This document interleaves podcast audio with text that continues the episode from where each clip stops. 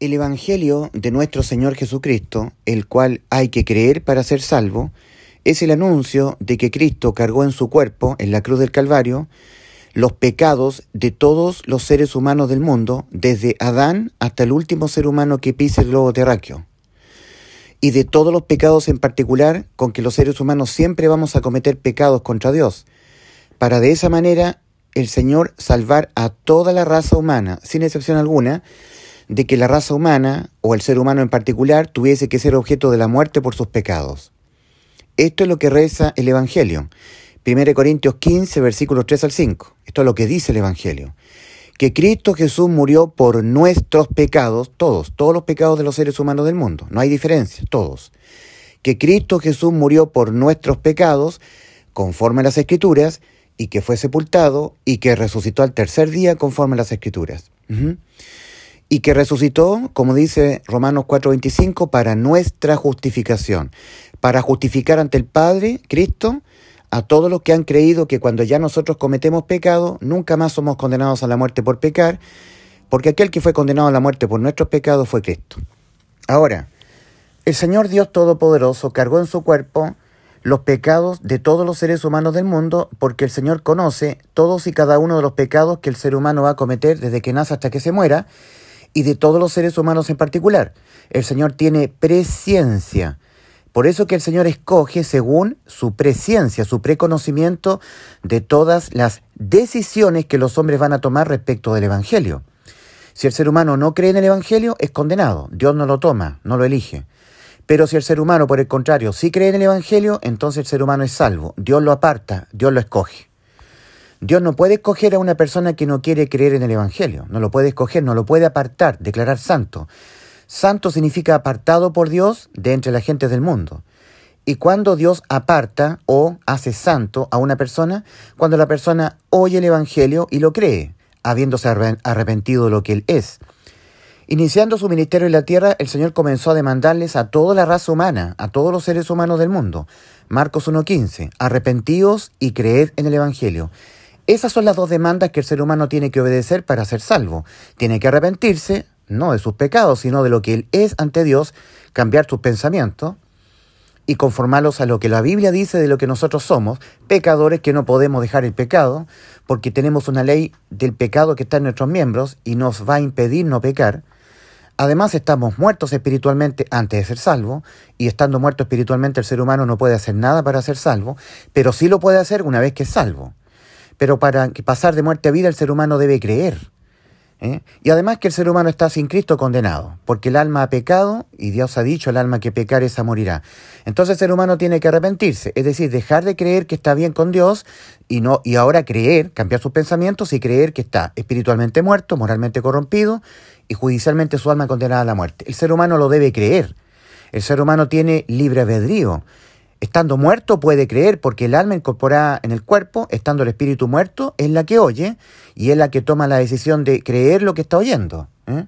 Es por eso que en Juan 5:25 el Señor habla, hablando de los muertos espirituales dice, de cierto, de cierto os digo, viene la hora y ahora es cuando los muertos oirán la voz del Hijo de Dios y los que lo oyeren vivirán. En otras palabras, los que creyeren, los muertos espirituales que creyeren, estando sus almas incorporadas en sus cuerpos, creyeren lo que Cristo hizo en la cruz del Calvario y creyeren que el ser humano está como está, tal como Dios lo está diciendo. Entonces, si creyere que el ser humano está condenado, muerto espiritualmente y moralmente corrompido, y creyere que Cristo lo sustituyó en la cruz cuando Él pagó por todos sus pecados en la cruz del Calvario, y así lo salvó de que el ser humano los tuviese que pagar con la muerte de su alma, entonces ese ser humano es salvo. Pero el ser humano que no quiere arrepentirse por sí mismo y no quiere creer en el Evangelio, rehúsa creer en el Hijo de Dios, no verá la vida sino que la ira de Dios está sobre él. Leer Juan 3:36, el que rehúsa creer. Esa expresión rehusar creer es propia de un ser humano que sí puede creer, pero por voluntad propia rehúsa creer. ¿Mm? Todo ser humano tiene libre albedrío. Y Cristo murió por todos los pecados de todos los seres humanos del mundo para convertirse Cristo en la propiciación por los pecados de todo el mundo. Primera de Juan 2, 2. Ahora, la salvación es por fe y por gracia, igual que un pacto. Un pacto es bilateral, dos tienen que tomar parte en el pacto. El pacto no es nunca unilateral, no, es bilateral. La parte que pone Dios es su gracia. y a Cristo como el don. La parte que pone el ser humano es su fe. En un pacto, dos tienen que confirmar el pacto. El ser humano tiene que poner su fe en lo que Cristo hizo en la cruz y Dios pone la gracia y el don. De manera que la fe del ser humano es el medio por el cual se recibe el don. Sin fe es imposible agradar a Dios. Sin fe. La fe es lo que hace salvo al ser humano, su fe. Y su no fe, su incredulidad, lo condena. Por lo tanto, Dios siempre está tomándoles en cuenta a los hombres su fe, porque todo, el ser, todo ser humano puede creer. Y también todo ser humano, desgraciadamente, decide rehusar creer. Y por rehusar creer, por no querer creer, es condenado al ser humano. Porque por gracia sois salvos por medio de la fe, y esto no de vosotros, pues es don de Dios, no por obras para que nadie se gloríe. Efesios 2, 8 y 9. De nuevo, porque por gracia sois salvos por medio de la fe. La gracia es de Dios, no es de nosotros, la gracia. Ese es el sujeto, la gracia, el don, la gracia. El don es Cristo, la gracia es de Dios, no del ser humano. Y esto, la gracia de Dios, no de vosotros pues la gracia de Dios, que es Cristo, es el don de Dios, no nuestro. Pero sí la fe es la parte nuestra. Porque por gracia sois salvos por medio de la fe, ¿cierto? Por gracia sois salvos. Y esto, la gracia, no de vosotros. No, la gracia es de Dios, no nuestra. Pero la fe es nuestra. Por medio de la fe. La fe es de ustedes. Ahí están las dos partes que son, son de una y de otro. La parte que es la gracia y el don es de Cristo, de Dios. Y la parte nuestra es, la fe. De modo que la fe es el medio por el cual se recibe el don. Todo ser humano puede tener fe, todo. La fe que salva al ser humano viene por el oír la palabra de Dios. Romanos 10, 17. La fe viene por el oír y el oír por la palabra de Dios. Pero el ser humano voluntariamente no quiere prestar oídos a la palabra de Dios. Por lo tanto, ¿cómo va a tener fe? si la fe viene por prestar oídos a la palabra de Dios, pero el ser humano no quiere de su propia voluntad oír la palabra de Dios, por lo tanto no va a tener fe. Ahora, hay otra fe que es un don espiritual, pero eso no tiene que ver con la fe para salvación. El don de fe ha sido dado a la iglesia como un don espiritual para la, la edificación del cuerpo espiritual de Cristo. Pero ese don de fe no es el don que Dios da para salvación, para que el hombre crea. No, todo ser humano cree y todo ser humano decide no creer. La fe es de todo ser humano, está disponible para todo ser humano, porque Cristo en la cruz del Calvario cargó los pecados de todos los seres humanos del mundo y salvó a todos los seres humanos del mundo, los salvó a todos. Lo que pasa es que por no creer que Cristo te salvó, tú te vas al infierno. El que no creyere en la obra de salvación de Cristo consumada en la cruz del Calvario, la cual es que Cristo cargó nuestros pecados, los cargó en su cuerpo y los pagó con su muerte, dejándonos nosotros exentos de que nosotros tuviésemos que pagar por los pecados nuestros con nuestra muerte, y así nos salvó. Esto es Evangelio. El que no creyere en el Evangelio será condenado. Marcos 16, 16. Juan 3, 18. Cristo hablando acerca de sí mismo. El que en él cree no es condenado, pero el que no cree ya ha sido condenado. ¿Por qué? Porque no ha creído. Y todo ser humano puede creer, porque no ha creído en el nombre del unigénito Hijo de Dios. Habiendo Cristo dándonos salvación en la cruz del Calvario, muriendo por todos nuestros pecados para que nosotros no seamos objeto de la muerte de nuestros pecados, porque Él fue el objeto de la muerte por nuestros pecados, habiendo hecho eso Cristo por nosotros, lo que condena al ser humano no, no, es, no son sus pecados, sino su incredulidad a esta obra de salvación sustitutiva, judicial y sacrificial. Ahora, habiendo dicho todo esto, existe una secta, ¿cierto? Y unas doctrinas heréticas de demonios que se llaman las doctrinas calvinistas. Ellos postulan que la salvación es por predestinación, y no. La salvación es por fe, por fe del hombre. La gracia de Dios, el don de Dios que es Cristo, pero la fe del hombre. Pero los calvinistas postulan que la salvación es por predestinación, es decir, tergiversan la predestinación para ser hechos conforme a la imagen de su Hijo, la predestinación para ser adoptados hijos suyos, que dice Efesios 1.5 y Romanos 8.29. La tergiversan. La predestinación es para los efectos que claramente dice Romanos 8.29, para ser hechos conforme a la imagen de su Hijo, no para ser salvos. Para eso es la predestinación. Para los que una vez siendo salvos, Dios los predestina a ellos para ser hechos conforme a la imagen de su Hijo. Y el ser humano es salvo por su propia fe. Y es condenado no salvo por su no fe, por su incredulidad. Como el Señor tiene omnisciencia, es decir, la capacidad de, conocer todas las decisiones que van a tomar los seres humanos del mundo, y esto en manera alguna quiere decir que Dios a uno los condiciona para creer y a otros para no creer, jamás. Lo que pasa es que cuando se dice que Dios conoce, tiene la capacidad de conocer atemporalmente las decisiones que los hombres van a tomar, ¿ya? Eso no significa que Dios predestina a unos para salvación y a otros los deja a su suerte, no. El hecho que Dios conozca cuál va a ser la decisión que tú vas a tomar el día de mañana no significa que Dios te está condicionando a tomar esa decisión, sino que Dios te la conoce nada más, porque Dios tiene omnisciencia. Dios se mueve en un espacio atemporal y adimensional, es decir, Dios se mueve en la eternidad. Nosotros hemos sido encapsulados en el tiempo. Ese, ese refrán muy antiguo que dice el tiempo lo dirá no va con Dios. No. A ver, para que se entienda. Nosotros los seres humanos no sabemos si mañana va a llover o no va a llover, o si el próximo año Cristo va a venir a buscar a su iglesia o todavía no.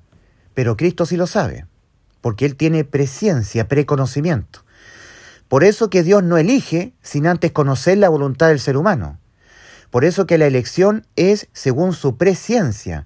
Primera de Pedro 2.2. Elegidos o escogidos según la presciencia de Dios. Según eso según esa capacidad que tiene Dios de conocer cuál va a ser la voluntad o la decisión que vas a tomar tú respecto del Evangelio. Si tú lo crees, Dios te escoge, te salva. Pero si tú no lo crees, entonces Dios no te escoge. ¿Entiendes? Por eso que Dios sabe las decisiones que van a tomar los seres humanos. En Génesis capítulo 18, por ejemplo, en el versículo 17, Génesis 18, 17, el Señor dice, encubriré yo lo que he de hacer, se lo encubriré yo a Abraham, encubriré yo, encubriré yo a Abraham lo que he de hacer. En el versículo 19, ahí Dios está demostrando que Él sabe. Dice, porque yo sé que mandará a sus hijos y a sus hijos después de sí que guarden el camino de Jehová. Porque yo sé que mandará a sus hijos y a su casa después de sí que guarden el camino de Jehová. Génesis 18, 19. ¿Cómo sabía eso Dios? ¿Que acaso Dios obligó a Abraham a que él hiciera eso? ¿Guardara eh, a su casa? Que, que les mandara a sus hijos y a sus hijos después decía a su casa que guarden el camino de Jehová? ¿Dios se lo mandó? ¿Se lo obligó? No, Dios lo supo nada más. ¿eh? Dios tiene presciencia, preconocimiento de todas las decisiones en lo particular que han de tomar los seres humanos. Una vez más, cito este refrán tan popular, el tiempo lo dirá. A ver, un padre tiene un hijo y, él, y su padre quiere que su hijo sea un médico y no un ingeniero, por ejemplo. Y el padre está en ascuas. Dice, ¿qué, ¿qué decisión va a tomar mi hijo? Yo siempre le he dicho que él sea un médico y no un ingeniero. ¿Será mi hijo un médico finalmente? Bueno, ¿qué decisión va a tomar mi hijo finalmente? El tiempo lo dirá. Pero Dios ya sabe qué decisión va a tomar el hijo de esa persona. Dios ya sabe que el hijo va a tomar la decisión de ser o un médico o un ingeniero. Para Dios no requiere que transcurra el tiempo para saberlo. Dios ya sabe las decisiones que van a tomar los seres humanos. Dios ya conoció cuando una persona en su vida iba a creer en su evangelio. Como Dios ya la conoció desde antes, desde antes que el ser humano incluso naciera, incluso desde antes de la fundación del mundo, porque el Señor no se mueve en un espacio-tiempo, el Señor se mueve en un espacio atemporal, Él no requiere que transcurra el tiempo para saber en particular qué decisión en lo particular va a tomar un ser humano respecto de Cristo. Habiendo Cristo salvado a todos los seres humanos del mundo, porque esa es la voluntad de Dios respecto de las almas humanas, Primera de Pedro, perdón, Primera de Timoteo 2, versículos 3 y 4. Ponen atención cuál es la voluntad del Dios soberano respecto de las almas humanas tendiente a la salvación.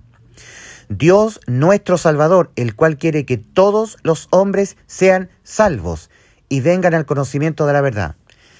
¿Y esa voluntad de Dios de que todos los hombres sean salvos se quedó en buenos deseos nada más? No, se cumplió cuando Cristo en la cruz del Calvario cargó todos los pecados de la raza humana del mundo, muriendo Cristo por los pecados de todo el mundo. 1 Corintios 15, versículos 3 al 5, que Cristo Jesús murió por nuestros pecados conforme a las Escrituras, y que fue sepultado y que resucitó al tercer día, conforme a las Escrituras. Y cuando Cristo resucitó, resucitó para nuestra justificación, Romanos 4:25. Por lo tanto, el ser humano es culpable de no creer esta, esta obra de salvación que Cristo consumó por él.